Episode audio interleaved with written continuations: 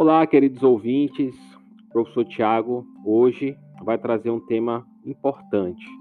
Nós vamos falar sobre sete passos que vão ajudar você, dentro da sua escola, a implementar o ensino híbrido.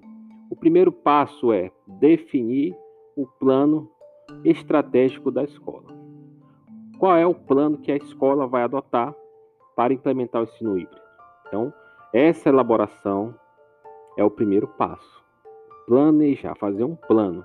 Segundo, reestruturar os objetivos e conteúdos que serão trabalhados. Ou seja, a escola ela tinha um objetivo quando o currículo estava voltado para o ensino presencial.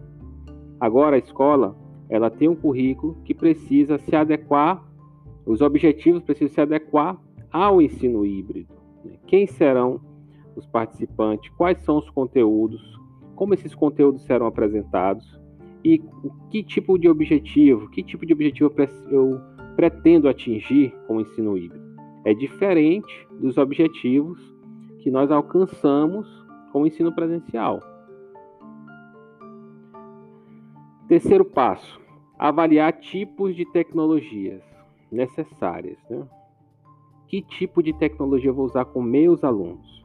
Nós vamos utilizar o método síncrono, o método assíncrono, vamos utilizar um plano de estudo em PDF, vamos fazer playlist no YouTube, podcast, avaliar tipos de tecnologia necessários. Quarto, definir um modelo de formação continuada para os professores. Os professores eles vão estar entrando, já estão no ambiente virtual, então a ideia é que eles se aprimorem, né? Como nós mencionamos certa vez, é o, a, o campo digital, a utilização das tecnologias digitais envolve a pessoa se alfabetizar né, digitalmente, entrar em letramento digital até chegar à fluência, né? Então, a formação vai ser fundamental para que a pessoa atinja essa fluência no uso de tecnologias digitais. O quinto passo, estabelecer o plano e o cronograma de aulas. Né? Então, o plano de aula, qu quanto tempo nós vamos usar? Vamos usar 50 minutos, 40, 30 minutos? Né? Esse plano, né, aliado às ferramentas tecnológicas, calendário online, e aí você precisa também estar atento aos aspectos legais, quantas horas a sua instituição ela deve deve dar, né, quantas horas você é obrigado a dar né, durante o ano letivo, e essas horas elas precisam ser quantificadas no uso das tecnologias. Sexto, engajar os alunos. Os alunos, principalmente agora, devem mostrar maior autonomia. As atividades, mais do que nunca, exigem dos alunos autonomia, uma autonomia maior.